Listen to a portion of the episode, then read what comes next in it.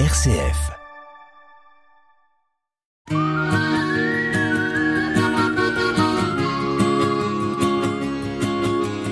Un billet d'humeur chaque semaine que Nathalie vous propose pour vous interpeller, vous questionner sur une action, un événement vécu ou sur ce qui va se vivre, sur les conséquences de ceci, pour nous permettre aussi d'avoir différents éléments, d'ouvrir notre regard. C'est dans Sollicitez-vous.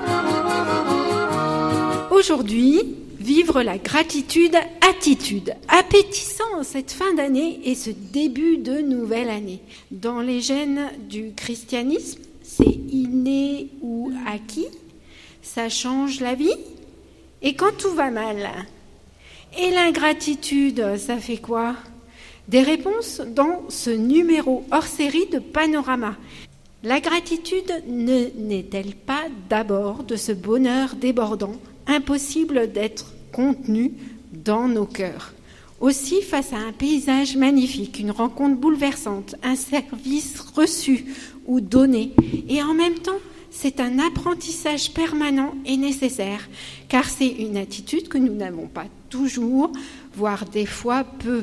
C'est une démarche continuelle, un chemin pour s'y exercer.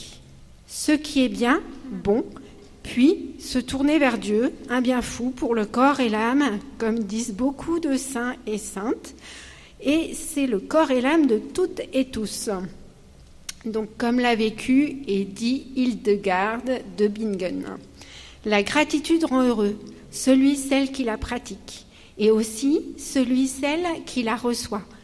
Comme le dit Sophie Pellou, prieur, plus nous admirons la création, plus nous tentons de la comprendre, plus elle nous tourne vers son Créateur. Au niveau chrétien, un plus, c'est rendre hommage à son Créateur se concentrer sur ce qui est beau, positif, voir l'amour à l'œuvre, ce don qui nous est fait, en ressortir de la joie, et ce, lors de l'apprentissage de la gratitude de recevoir.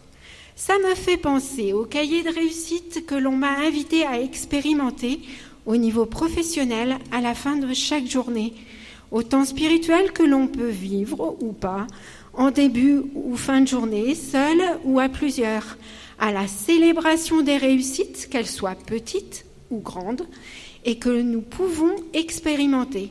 À l'école des saints pour certaines, ou pour certains, des saints et saintes, ainsi que d'autres exemples partagés dans ce hors-série de panorama. D'autres bonnes idées en ressortent.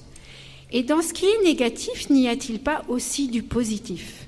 Bien sûr, on ne le voit pas tout de suite, mais c'est aussi avec le temps que cela peut se voir, se vivre. Des films nous incitent aussi à cela. Je pense à La vie est belle, Intouchable, et on pourrait en citer beaucoup d'autres. Des livres, des parcours en ligne, des retraites, des podcasts, tout ça, on trouve tout dans ce hors-série de décembre de Panorama.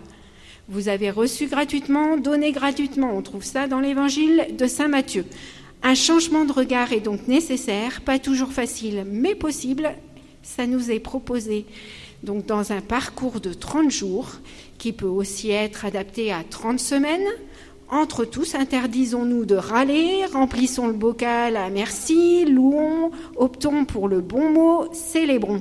Un numéro hors série de décembre de Panorama à savourer, à découvrir et faire découvrir.